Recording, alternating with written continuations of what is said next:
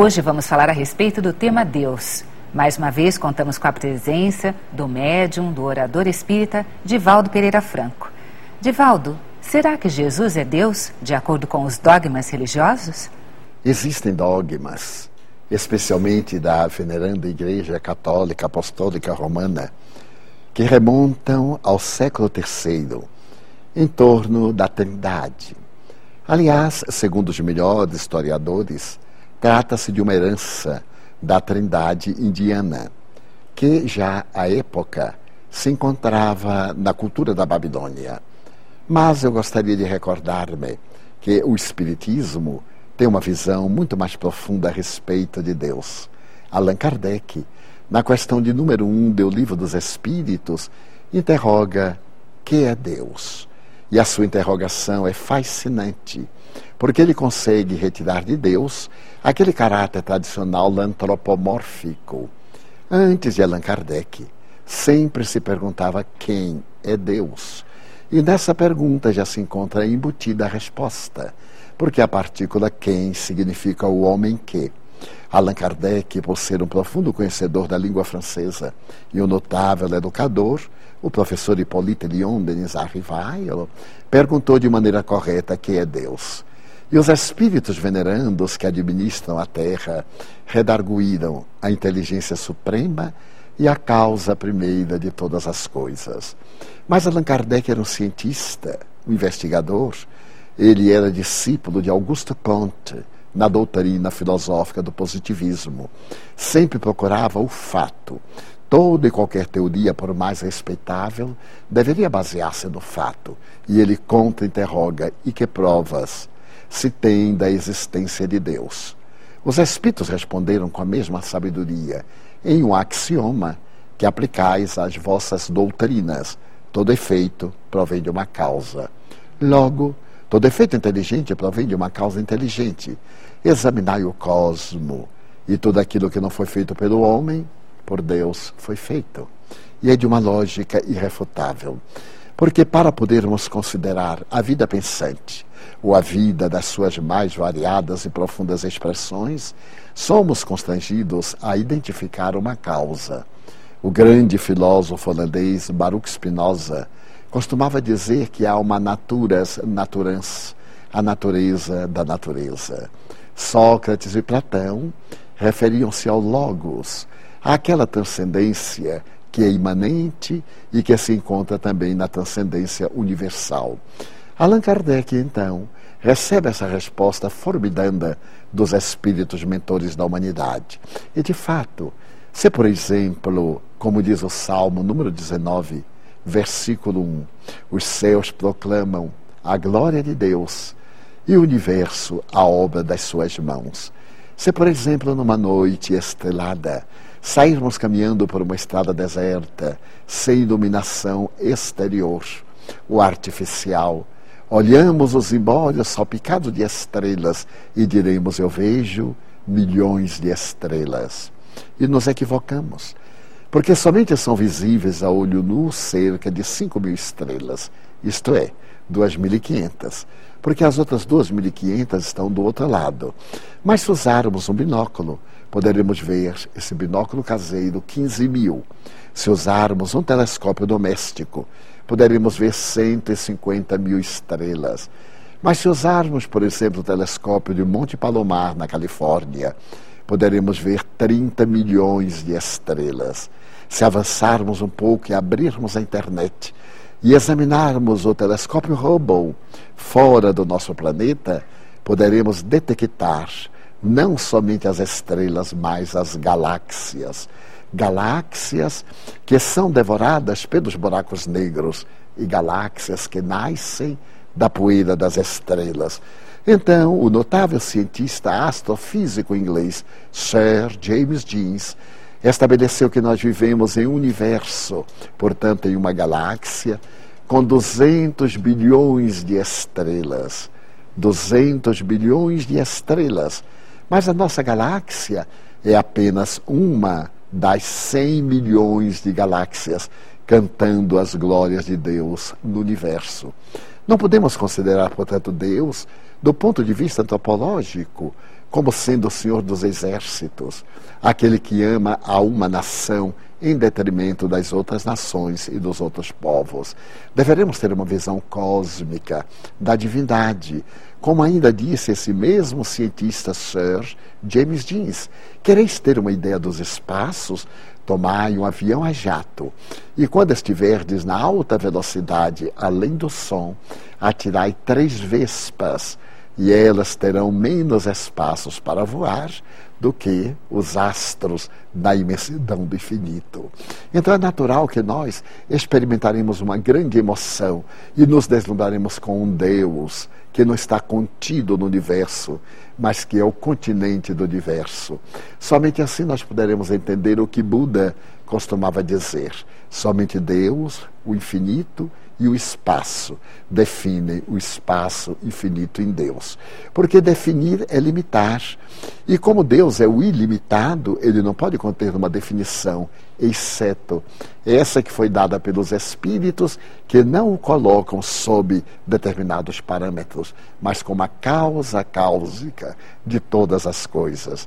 E já que estamos falando dos astros, que nos são a prova exuberante de Deus, examinemos pelo menos o nosso Sol, as condições de habitabilidade da Terra. Para aqueles que negam a existência de Deus, tudo isso seria o fruto espúrio do acaso. Mas como pode o acaso gerar uma realidade desta natureza? Observemos o Sol.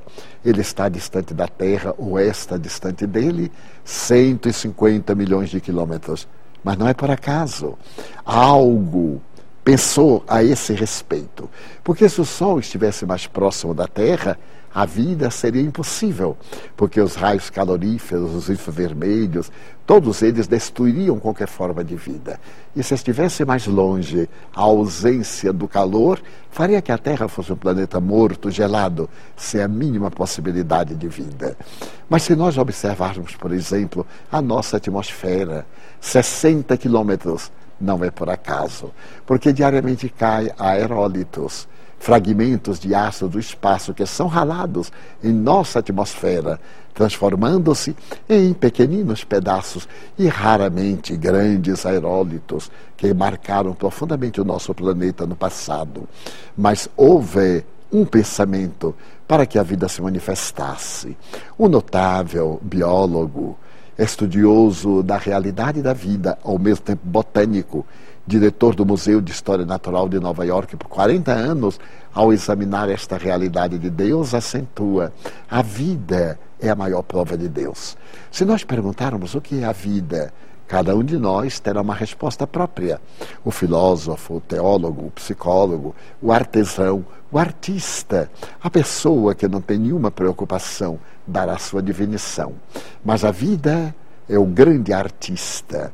O Dr. Morrison assevera que não existem em toda a Terra duas folhas absolutamente iguais.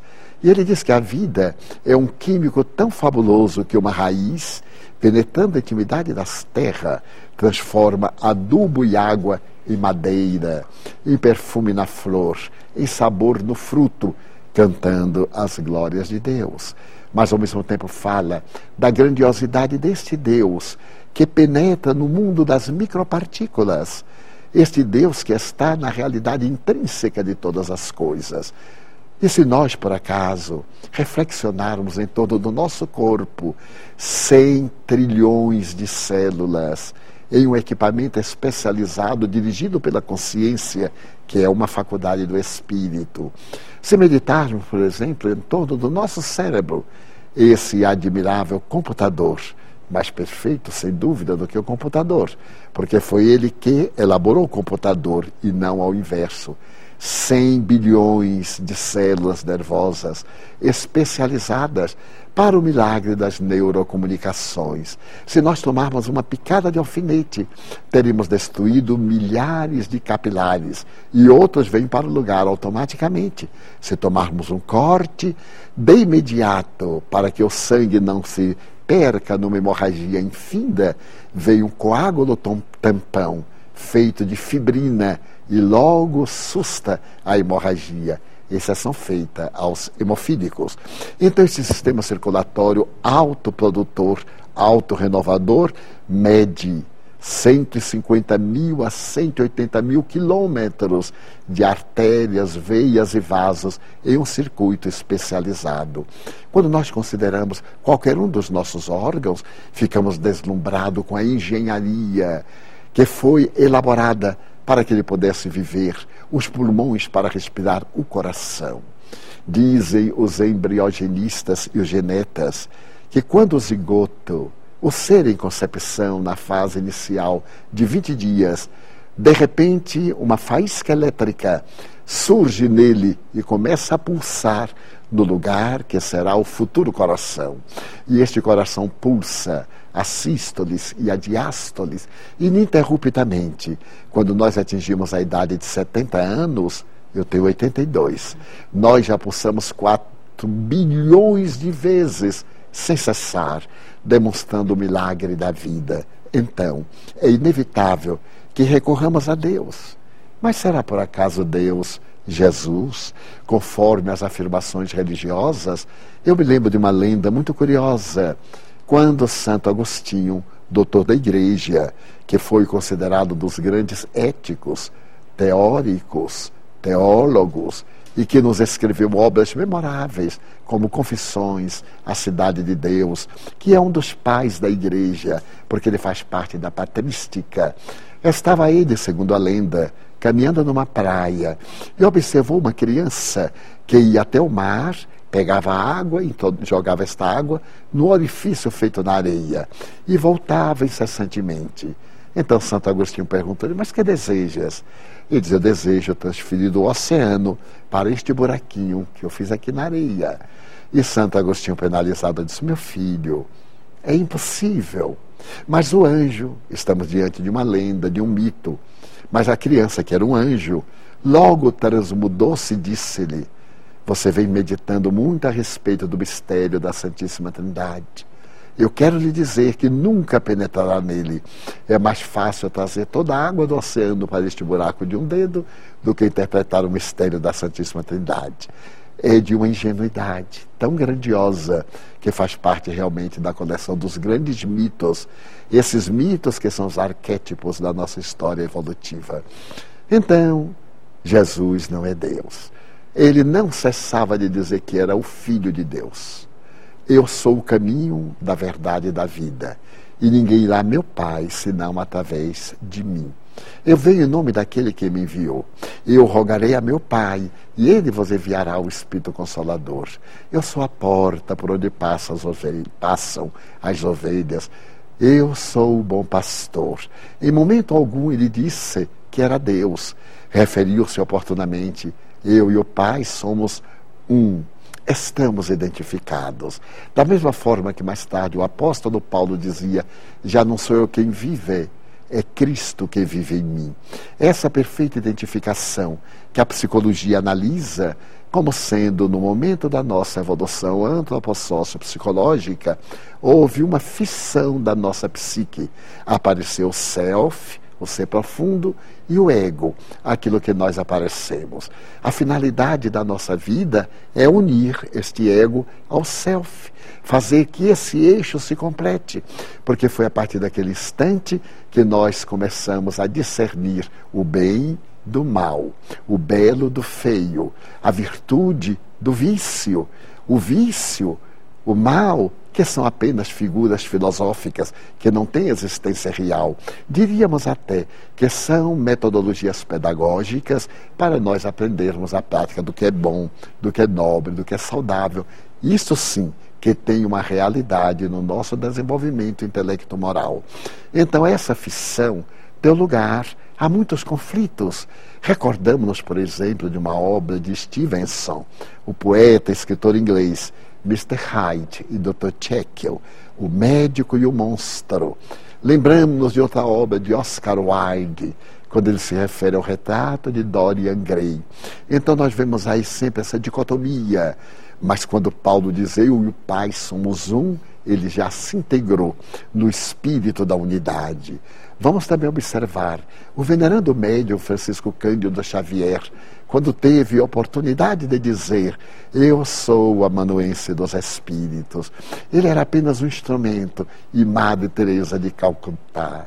Eu sou um lápis na mão de Deus. Então, nós todos somos unos em Deus, mas Deus não sou eu, nem Deus puder estar totalmente representado em mim. Daí o conceito do Espiritismo é de que Deus é o Pai magnânimo, misericordioso, o Pai que é único no universo, a benignidade, o amor total e Jesus é filho seu, como nós somos. Obviamente, Jesus é o ser mais perfeito que Deus nos ofereceu para servir-nos de guia e modelo como disseram os espíritos Allan Kardec, conforme a questão de número 625 do citado livro dos Espíritos de Allan Kardec. Então, Jesus e Deus são dois seres distintos e que não fazem parte da trilogia tradicional, porque para nós o Espírito Santo são as vozes que vieram dos céus para despertar a humanidade. São os espíritos sublimes os grandes arquitetos que, ao lado de Jesus, edificaram o planeta terrestre, quando retirado da nebulosa de gases incandescentes, e essa parte retirada passou pelo resfriamento, adquirindo, portanto, a sua integridade no espírito da vida. Daí Jesus é o ser mais perfeito. Através dele nós podemos ter uma ideia da perfeição divina que nos espera e que um dia nós alcançaremos. No dia 22 de fevereiro de 1862, no Colégio de France, em Paris, Ernesto Renan deveria proferir a aula inaugural. Havia se tornado adversário de Jesus, melhor dizendo, daquele Jesus teológico das religiões então dominantes no século XIX. E quando Ernesto Renan chegou à tribuna do Colégio de France, uma das entidades mais nobres da cultura francesa, ali estava o melhor auditório de Paris. Ali estavam representantes intelectuais das diversas academias, acadêmicos, periodistas, religiosos. E Ernesto Renan, depois das saudações convencionais, emite este conceito: Jesus é um homem incomparável. A palavra homem, o substantivo, foi frisado Exatamente porque Ernesto Renan não podia conceber o conceito da Trindade Divina. Um só Deus verdadeiro e três pessoas distintas. Naquela oportunidade, ele pretendia mostrar que há um Deus, mas que a figura de Jesus é de um ser humano. Um ser humano, não diria como qualquer um de nós, mas um ser humano que nos serve de modelo para ser imitado. Ele continua a proferir a sua conferência e o resultado foi doloroso, porque o imperador Napoleão III era muito católico. E o jornal francês Paris Soir, no dia seguinte, no seu editorial, demonstrava que ele havia exorbitado naquele momento, atacando a religião dominante. Em verdade, penso, ele não estava atacando, estava apresentando a sua tese, o direito que ele tinha de pensar. Isto porque, naquela oportunidade, ele estava escrevendo um livro a respeito de Jesus. A Vida de Jesus, de Ernesto Renan, é uma das obras clássicas da cultura do século XIX. É um livro em três volumes. E mais tarde ele escreverá um quarto volume dedicado ao Atos dos Apóstolos. Mas por que Ernesto Renan experimentou esta revolução? Há uma narrativa de que uma sua irmã de nome Henriette, a quem ele muito amava, contraiu a peste branca na época, a tuberculose pulmonar. Recordemos-nos que somente mais tarde Pasteur terá a oportunidade de entrar no campo da microbiologia, identificando aquele fator que levava à raiva canina e salvando milhões de pessoas a partir de então da hidrofobia. Mas a sua irmã Henriette, ao contrário da tuberculose, foi desenganada pelos médicos em Paris.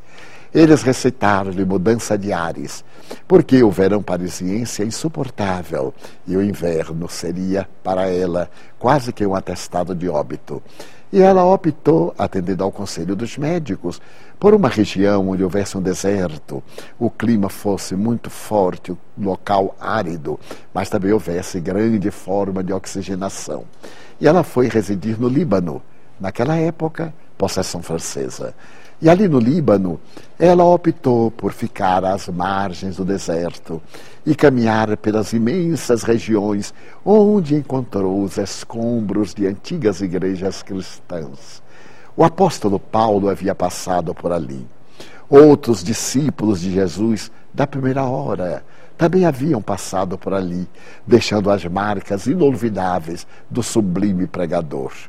E à medida em que ela procurou ler o Evangelho, mas não nas traduções oficiais, ela encontrou Jesus, o homem incomparável.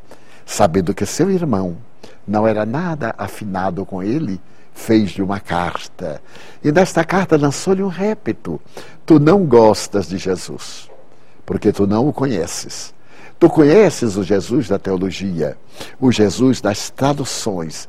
Eu te desafio para que leias o Jesus no hebraico, ou no grego antigo, tu que falas grego e que és mestre hebraico, e tu encontrarás um homem histórico notável como jamais houve outro da terra.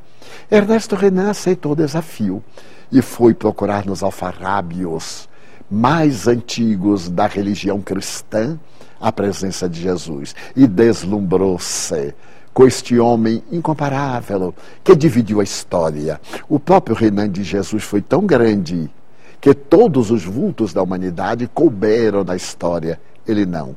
Ele dividiu-a em duas partes, antes e depois dele. Então, esse Jesus será mais tarde motivo de comentários da notável psicanalista alemã, a doutora Hannah Wolff. Essa psicanalista, considerada talvez uma das maiores psicanalistas do século XX. Ela desencarnou faz pouco, nonagenária, que se equiparava a Ana Freud, a filha de Freud.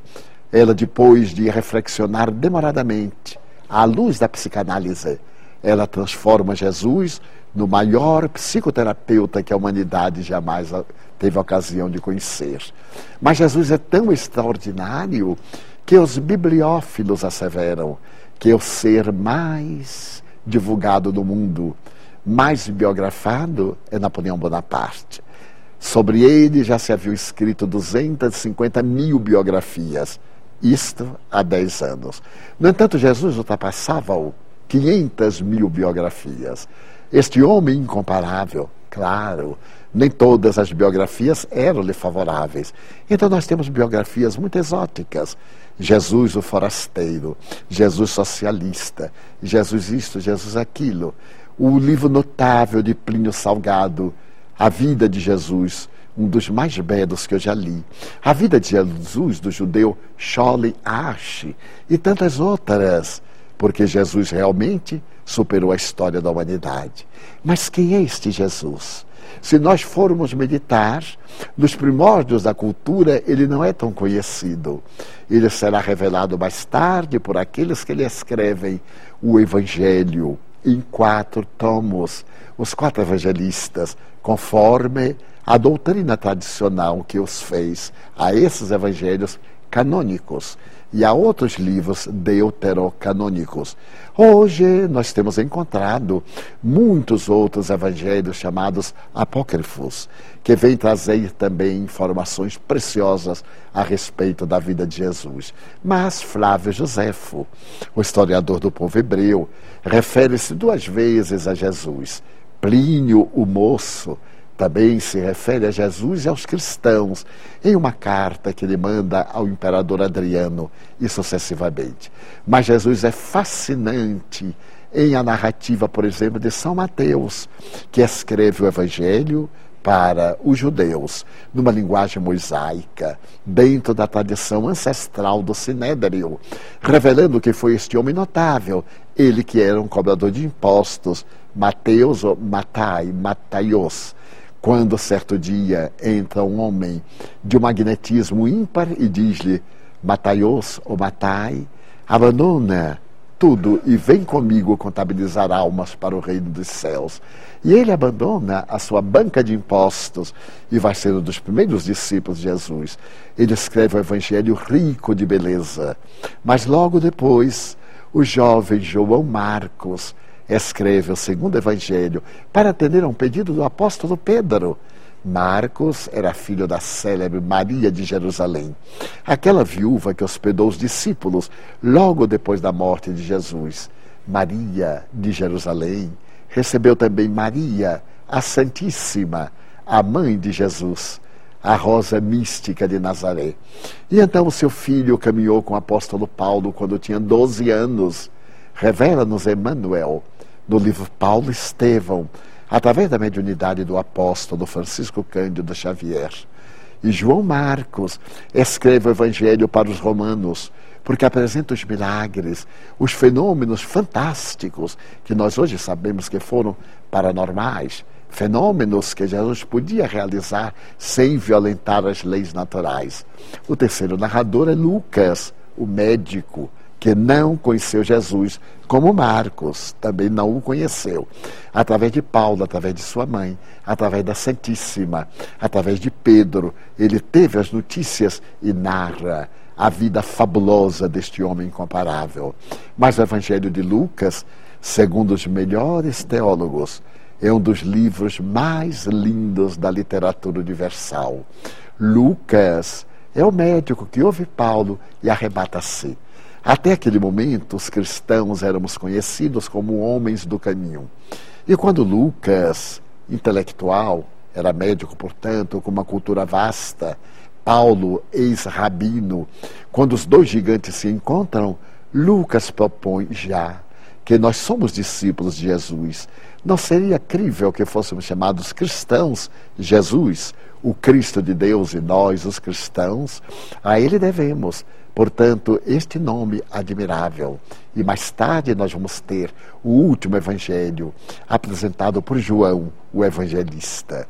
O doce João, o discípulo amado, aquele que não experimentaria o martírio, porque ele amou de tal forma o Mestre incomparável, este homem singular, que ele não provou martírio. Este Jesus, Filho de Deus, quem irá cantar a sinfonia inacabada das bem-aventuranças. Em uma montanha qualquer da Galileia, ele levanta-se e reverte a ordem de todos os fatores éticos.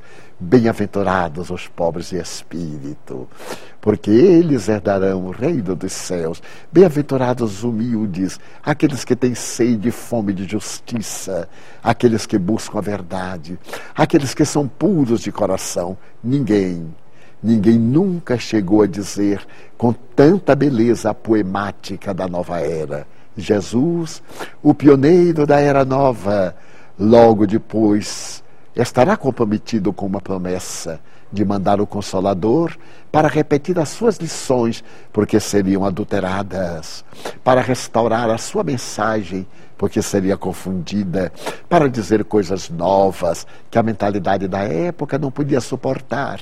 Então ele disse aos espíritos amigos, aos seus discípulos, na hora da despedida, quando eles ficaram tristes e lhe disseram: Não nos deixes órfãos, eu não vos deixarei órfãos, eu vos mandarei o Consolador. O Consolador que já chegou é o Espiritismo, o Consolador, para confirmar as palavras de Jesus e dizer coisas novas. Deus, Jesus, os Espíritos, o Espírito Santo, Jesus e Deus, três pessoas distintas. E Deus, o soberano. Evaldo, muito obrigado por mais esta presença aqui conosco e até uma próxima oportunidade.